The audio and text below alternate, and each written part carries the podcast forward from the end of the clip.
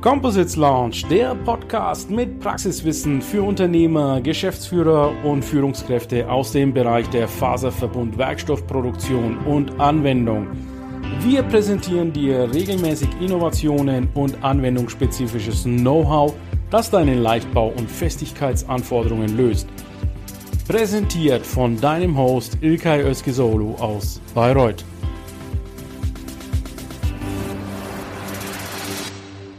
Es geht hier Schlag auf Schlag. Wir sind jetzt beim Fraunhofer IGCV.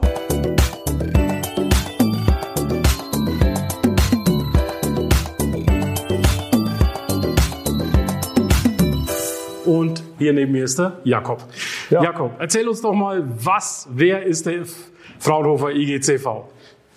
Also das Fraunhofer ganz allgemein äh, beschäftigt sich weniger mit Grundlagenforschung, sondern wir versuchen eben wirklich live uns den Problemen aus der Produktion zusammen mit Unternehmen, die äh, auf der einen Seite Probleme haben, die Probleme gemeinsam zu lösen oder auch andererseits neue Werkstoffe, neue Prozesse ins reale Leben da draußen, in die Serienproduktion reinzubringen. Mhm um die bestehenden Prozesse noch weiter zu verbessern. Ja, wunderbar.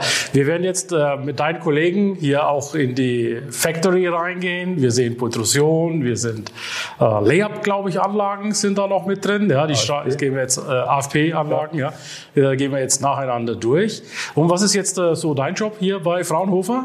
Ähm, ich im Speziellen bin zuständig für die Abteilung Recycling von Composites. Mhm. Also wir haben auf der einen Seite einen sehr großen Schwerpunkt in den Prozesstechnologien, mhm. neue automatisierte Prozesse für die Carbonfaserverarbeitung. Ja. Aber eben auch mit Blick, was kommt dann danach, nach, dem, nach der Nutzungsphase beim End of Life. Wie kann ich dann die Werkstoffe wieder sinnvoll einsetzen? Oder erstmal zurückgewinnen, um dann äh, den Werkstoffen nochmal einen zweiten Lebenszyklus zu spendieren. Voll interessant, weil nämlich heute Morgen waren wir ja beim ITA und die setzen nämlich rezyklierte Carbonfasern ein. Vermutlich habt ihr da auch einen kurzen Weg zueinander.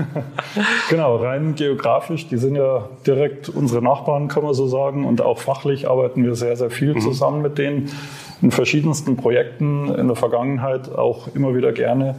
Ähm, da gibt es sehr enge Schnittstellen. Ähm, wir werden auch nachher bei uns eine Nassfließtechnologie sehen. Mhm. Ähm, das ist sozusagen das Pendant zu dem, was beim ITA aufgebaut wurde. Ähm, da gibt es zwei grundsätzliche Technologien, die sich dafür eignen, diese rückgewonnenen Fasern wieder weiter zu verarbeiten, in Halbzeuge zurückzuführen. Und wie gesagt, das ITA hat eine dieser Technologien aufgebaut. Und wir beim Fraunhofer IGCV, wir haben eben die entsprechende andere Technologie dazu. Also die, die eine Technologie, die wir beim ITA gesehen haben, hat mit Nadeln zu tun, trocken. Jawohl. Und ihr habt eine Nassfließ-Technologie hier im Einsatz. Und das werden wir uns heute auch nochmal ansehen. Ganz Vielen Dank. Und ich denke, wir gehen jetzt mal weiter zur nächsten Station. Jetzt sind wir im Fraunhofer IGCV in den Heiligen Hallen und wir fangen gleich mal mit dem Tape-Layer-Prozess an. Ich bin hier zusammen mit dem Kevin. Es ist warm hier, das kann ich gleich mal als erstes sagen. Ich habe gehört, die Heizplatte hat irgendwo um die 160 Grad Celsius. Also entsprechend könnt ihr euch vorstellen, nahezu Saunabedingungen. Aber ich will jetzt nicht übertreiben. Kevin, was machst du hier beim Fraunhofer IGCV und erklär uns mal, was ist der Tape-Layer-Prozess? Ja, hallo auch von meiner Seite. Ähm, wir sind ja am Fraunhofer IGCV in der AFP-Zelle. Ähm, wir haben hier eine Coriolis C1-Anlage und können hiermit äh, Tapes verarbeiten. Hier verarbeiten wir verschiedenste Materialien von äh, thermoplastischen Tapes über duromere Materialsysteme oder auch trockene Fasern. Ähm, die Temperatur, die angesprochen wurde, brauchen wir hier äh, in dem Aufbau im thermoplastischen Fiber Placement. Dazu haben wir aktuell ein öffentlich gefördertes Projekt, wo wir hier auf diesem Tisch äh, zweidimensionale Preforms ablegen, die in einem späteren Pressformprozess äh, zu Spanten umgeformt werden. Und das ist auch eine Anwendung, die wir haben im Fiber Placement. Die Herstellung von Spannstrukturen, ob es Türrahmenspannte sind, ob es Außenschalen oder weitere Spannte sind. Ähm, eine weitere Anwendung sind Schalenbauteile. Hier hatten wir ein großes Projekt äh, wo es darum ging, eine Seitenschale von einem Helikopter zum Beispiel herzustellen. Okay, also wir sind im Luftfahrtbereich. Zu genau, absolut. Wir sind ja. hier hauptsächlich im Luftfahrtbereich, wo die Technologie angewendet wird. Genau. Okay. Die Rohmaterialien, die beim Tape Layer verwendet werden, was, wie kann man die beschreiben? Also es sind, wie der Name schon sagt, sind Tapes äh, in verschiedenen Breiten, je nach Anlage. Hier haben wir ein Viertelzoll Tapes, äh, meistens mit äh, Kohlefaser. Äh, Verbundwerkstoffen, also Glasfasern benutzen wir auch, aber in seltensten Fällen, da wir eben im Luftfahrtbereich sind, äh, genau, und da haben wir Kohlefasern mit Peak-Matrix im Thermoplastbereich, aber auch Epoxid-Matrix. Mhm. Äh, Tapes, die wir hier verarbeiten. Okay. Sind die Teile schwer? Kannst du mal so ein Teil uns geben? Okay, ja. Genau, wir haben hier die fertig abgelegte Preform. In dem Fall sind es zwölf Lagen, die dann im Nachgang in einem Restformprozess zu einem U-Profil und dann am Ende entspannt äh, umgeformt werden. Okay, was hast du hier für Folien? Das ist äh, Kapton-Klebeband, das aufgetragen wird äh, nach der ersten Lage, damit es äh, die Lage auch auf, der Ober auf dem Legewerkzeug hält. Da sieht man auch, dass wir noch in der Forschung sind. Äh, in den Projekten versuchen wir genau diese Anhaftung zu haben beim Legeprozess, aber sobald es entformt werden soll, muss sich das Bauteil auch lösen. Und hier haben wir oftmals Schwierigkeiten noch. Äh, und das ist auch eine Richtung, in der wir uns eben aufhalten. Verschiedene Legeoberflächen, äh, um diesen Prozess eben zu optimieren und den dann irgendwann in Serie zu bringen, hoffentlich. Also das ist kein ganzer Halbkreis, das ist ein Viertlerkreis vielleicht, ungefähr, ja. Ungefähr, je ungefähr, nachdem, welche Länge das Bauteil am Ende ja. haben muss. Also ist schon äh, ziemlich lang, das Teil. Und das kommt jetzt genau wo zum Einsatz? Das kommt in, die, in eine äh, Schale von einem Flugzeug. Es ist aktuell für ein öffentliches Projekt, wo zusammen mit verschiedenen Partnern der EU äh, eine Rumpfschale gebaut wird und das wird eben ein Spand, der da eingebaut wird. Können wir das mal von der Unterseite zeigen? Können wir auch gerne von der Unterseite zeigen. Okay. In die Kamera mal die Unterseite zeigen, ja. Okay, und hier sieht man dann jetzt die einzelnen Tapes, oder? Genau. Hier sieht man die einzelnen Tapes, wie sie eben abgelegt werden mit der Anlage 8 mal ein Viertel Zoll. Mhm. Und daher kommt auch dieses Muster, dass eben jeweils ein Pfad, den der Roboter fährt, sind diese acht einzelnen Bändchen. Äh, und das sieht man hier ganz schön auf der Unterseite. Also ich schätze mal jetzt vom Gewicht her, gut, wir halten es jetzt zu dritt hier, aber drei Kilo, vier Kilo, kommt das so, hin? Ja. Also wir machen hier Live-Demonstration einfach mal weiter. Genau. Vielleicht kannst du uns mal den Roboter in der Zwischenzeit erklären. Genau, wir haben hier den Roboter. Ähm, das ist einmal ein KUKA-Roboter, ein älteres Semesters. Ähm, vorne dran haben wir eigentlich das Herzstück des Ganzen. Das ist der Legekopf, das Graue im vorderen Bereich, wo eben die Fördereinheit und die Schneideinheit äh, eingebracht sind. Das Graue, was oben äh, aus dem Kopf herausragt, ist die Materialführung. Und davor ist eben der Laser positioniert, der es möglich macht, dieses Material hier, das wir hier haben, das thermoplastische Tapes, was ähm, im Rotzustand sehr spröde ist und sich extrem schwer auch formen lässt. Mhm. Dadurch, dass wir das in der Ablage durch den Laser auf 400 Grad aufschmelzen, bei 400 mhm. Grad aufschmelzen, ist es eben möglich, das Lage für Lage zu applizieren. Zeigen wir es mal ein bisschen näher an die Kamera ran. Ich weiß nicht, ob der Zoom oder der, der Autofokus arbeitet. Ja. Also relativ steif, ja. Genau, sehr Wie man es ja von den Carbonfasern her kennt. Genau. Wunderbar. So, das geben wir dann wieder zurück, dieses Teil. Diese Halbkreisgeometrie haben wir jetzt hier gesehen. Welche anderen Geometrien habt ihr schon sonst noch gefahren? Also 3D-Bauteile, wie ich vorhin schon gesagt mhm. habe, eine Schalenstruktur mit Sandwich-Bauweise. Okay. Ähm, die hatten wir hier, da war die halbe Zelle ausgefüllt mit wow. dem Tool. Ähm, was wir auch noch hatten, sind eben auch solche Spandformen, aber im dreidimensionalen, mhm. ähm, die jetzt aktuell schon in Anwendung in Serie im Airbus A350 mhm. von, dem, von Bremen Aerotech in Augsburg hergestellt werden. Mhm. Ähm, weitere Bauteile, die wir hatten, sind auch ein 3D-Bauteil im Thermoplastbereich, wo die, äh, die Steuertüte von einem Helikopter, die wir hergestellt haben. Genau, also das sind so die Luftfahrtanwendungen, die wir hier Perfekt. bearbeiten. Wir versuchen ja Pultrusion immer weiter in die ja, Composites-Industrie vorwärts zu bringen, weil es ein sehr wirtschaftlicher Prozess ist. Heute habe ich hier eine Pultrusionsanwendung bzw. ein Material, das beginnt mit einer Flechtmaschine. Also das habe ich in der Form noch nicht gesehen. Muss was Neues sein, eine Innovation. Aber das erklärt uns jetzt mal der Frederik, was hier eine Flechtmaschine sucht. Die Flechtmaschine, das ist wirklich nicht Standardtechnik bei der Produktion. Dort verwenden wir normalerweise textile Halbzeuge und vor allem Rovings. Ja. Das ist ja der große Vorteil. Aber gerade dann, wenn man eben ein Rohr hat oder so, wo man wirklich einen geschlossenen Hohlkörper hat, dann ist eben die Flechtmaschine ein ideales Instrument, weil man dann eben keine ähm, Überlappungsbereiche hat, sondern wirklich ein rundum geschlossenes Textil. Und ähm, du hast jetzt auch einen Kern natürlich, der hilft, praktisch die, diesen Flechtschlauch drüber zu ziehen. Genau. Ja. Normalerweise tut man ja auf den Flechtrauch äh, auf so einen Kern drauf flechten und danach zieht man wieder das äh, Geflecht ab. Aber in dem Fall ist es so, dass der Kern stehen bleiben muss, weil der bildet ja den Hohlraum da im Profil. Und über diesen Kern wird dann das Geflecht abgezogen und dann ja, kontinuierlich mit äh, dem Hartsystem äh, imprägniert und danach ausgehärtet. Okay, also wirklich eine spezielle Innovation. Welche Anwendung kannst du dir da vorstellen bei dieser Art von Pultrusion, wenn es nicht geheim ist? Also in dem Fall müssen wir doch ein bisschen geheim, geheim das halten. Okay. Aber an sich klar, immer dann, wenn man wirklich die maximalen Bauteileigenschaften braucht, wo man dann vielleicht gerade dünnwandige Bauteile hat, wo man sagt, okay, man kann diese Stoßstellen nicht durch Überlappen von Textilien darstellen, dann ist so ein Geflecht natürlich ideal. Ja. Geflecht natürlich im ausgehärteten Zustand mit einer Matrix sehr torsionssteif. Ja, das sind äh, Eigenschaften, die man vom Geflecht her kennt, aufgrund der dreidimensionalen Struktur. Was haben wir noch? Biegefest, ja, zugfest. Also viele, viele Eigenschaften, die mit so einem Geflecht mitkommen. Genau, man kann das natürlich auch aufs Bauteil einstellen, man kann wirklich den Winkel einstellen, man kann auch mit den Fasern spielen. Also das sind wirklich die, die, die wie sagt man, die Bandbreite ist unendlich, ja. wenn man das so sagen möchte. Und das Geflecht selber hat welche Ausrichtung? Hast du 45, 45 und ein 0 Grad äh, äh, Rohwing drin oder? Also in dem Fall haben wir einen Doppelring-Kernflechter, das heißt, man könnte bis zu zwei Flechtlagen realisieren. In dem Fall haben wir auch nur die äußere Ringlage bestückt. Ähm, und dann kann man natürlich noch eine UD-Lage mit reinziehen, also sprich äh, als Außen- oder als Innenlage und somit auch spielen. Also die maximalen Winkel sind wirklich so um die 45 Grad, weil wenn man einen größeren Winkel einnimmt, dann ist sozusagen die hemmende Wirkung, also die bremsende Wirkung auf den Kern so groß, dass man den dann mitzählt. Und das ist natürlich doof, weil man dann den Prozess beenden muss und ja. neu starten. Okay, gehen wir mal so langsam hier entlang deiner Maschine. Ja, gerne doch. Aber dann bleibt man lieber stehen, okay. weil schließlich sind die Stationen ja äh, wie sagt man, der interessanteste Bereich bei der Pulsationsanlage ist wirklich auf zwei, drei Meter kondensiert. Das ist sozusagen der Bereich der maximalen Wertschöpfung.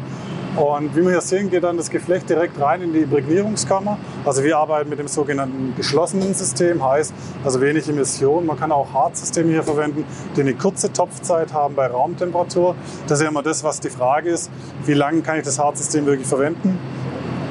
Und vor allem hier sehen wir dann, die Möglichkeit zum Beispiel, dass man Polyurethan einsetzt. Polyurethan hat als Beispiel eine Topfzeit von 20 Minuten bei Raumtemperatur. Wenn man das in einem offenen Tränkbad verarbeitet, wie man es klassischerweise in der Produktion kennt, naja, dann wird es aushärten. Und das ist natürlich nicht das, was man möchte. Und nachdem das dann das äh, Geflecht in dem Fall imprägniert hat, geht es dann weiter in das Aushärtungswerkzeug. Das ist eine, ein Stück Stahl, wenn man so sagen möchte. Ne? Ein Meter Stahl, möglichst äh, mit der durchgehenden Profilform, die man haben möchte. Und dann hat man Temperaturen von 150 bis 200 Grad Celsius etwa, wo dann auch wirklich das Profil dann aushärtet und dann wirklich kontinuierlich abgezogen aus dem Werkzeug das Produkt bildet. Das sind so die Stationen, also das ist der Bereich in der Pulveration, wo die Max, der größte Teil der Wertschöpfung stattfindet. Aber die Anlage ist meistens länger und wie schon richtig angesprochen hast, danach geht es weiter. Ne? Also wer Pulveration noch nicht so gut kennt, da finde ich immer, das ist ein schönes Beispiel ist zwar ein einfaches Flachprofil, also 120 mal 3 mm Stärke und ja, die Länge ist ja wurscht. Meine Pulsation, da kann man unendlich pulsurieren. Wir nicht, wir können maximal 11 Meter pulsurieren, weil dann kommt die Straßenbahn und dann würden wir hier für einen Stau sorgen. Deswegen hören wir dann auf, beziehungsweise sägen wir das Ganze. zur Linse und halt es mal richtig vor die Linse.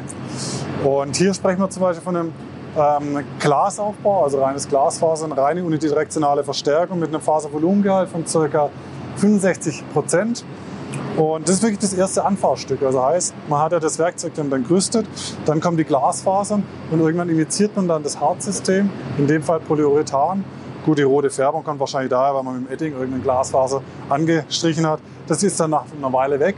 Aber das ist dann wirklich das, das erste fertige Bauteil. Und das ist dann auch das, was man dann nachher einsetzen kann, wo auch immer. Sei es im Infrastrukturbereich, im Energiebereich oder im Automotive-Bereich. Also hier haben wir dann praktisch auch eine Verdünnung. Äh, der Durchmesser ist zwar gleich, aber äh, es wird von kreisrund eher elliptisch. Das und dann quadratisch. Das ist auf alle Fälle ein interessantes Bauteil. Schön, dass du es direkt in die Hand genommen hast. Und das Schöne an Pultationsbauteilen ist, das Schöne an Pultationsbauteilen ist, es geht nicht kaputt. Weil es leicht ist und trotzdem zäh. In dem Fall ist ein ganz, ganz spannendes Projekt gewesen. Ähm, normalerweise härtet ja das, ähm, das Hartsystem ja direkt aus. Ja. Also sprich direkt nach dem Werkzeug, was wir vorhin gesehen haben, ist das Bauteil fest. Also, und in dem Fall war es nicht fest, sondern gummiartig. Man sagt auch B-Stage dazu. Und dann hat man eben die Möglichkeit, nicht nur gerade Bauteile herzustellen, wie man es sonst aus der Produktion kennt, sondern diesen sogenannten Preform zu nehmen und dann legt man einen Blasschlauch rein und dann kann man das umformen. Ist auf alle Fälle nicht State of the Art, also nicht Standardtechnik, sondern muss dann speziell auf die Anwendung ausgelegt werden. Perfekt. Sehr interessantes Projekt.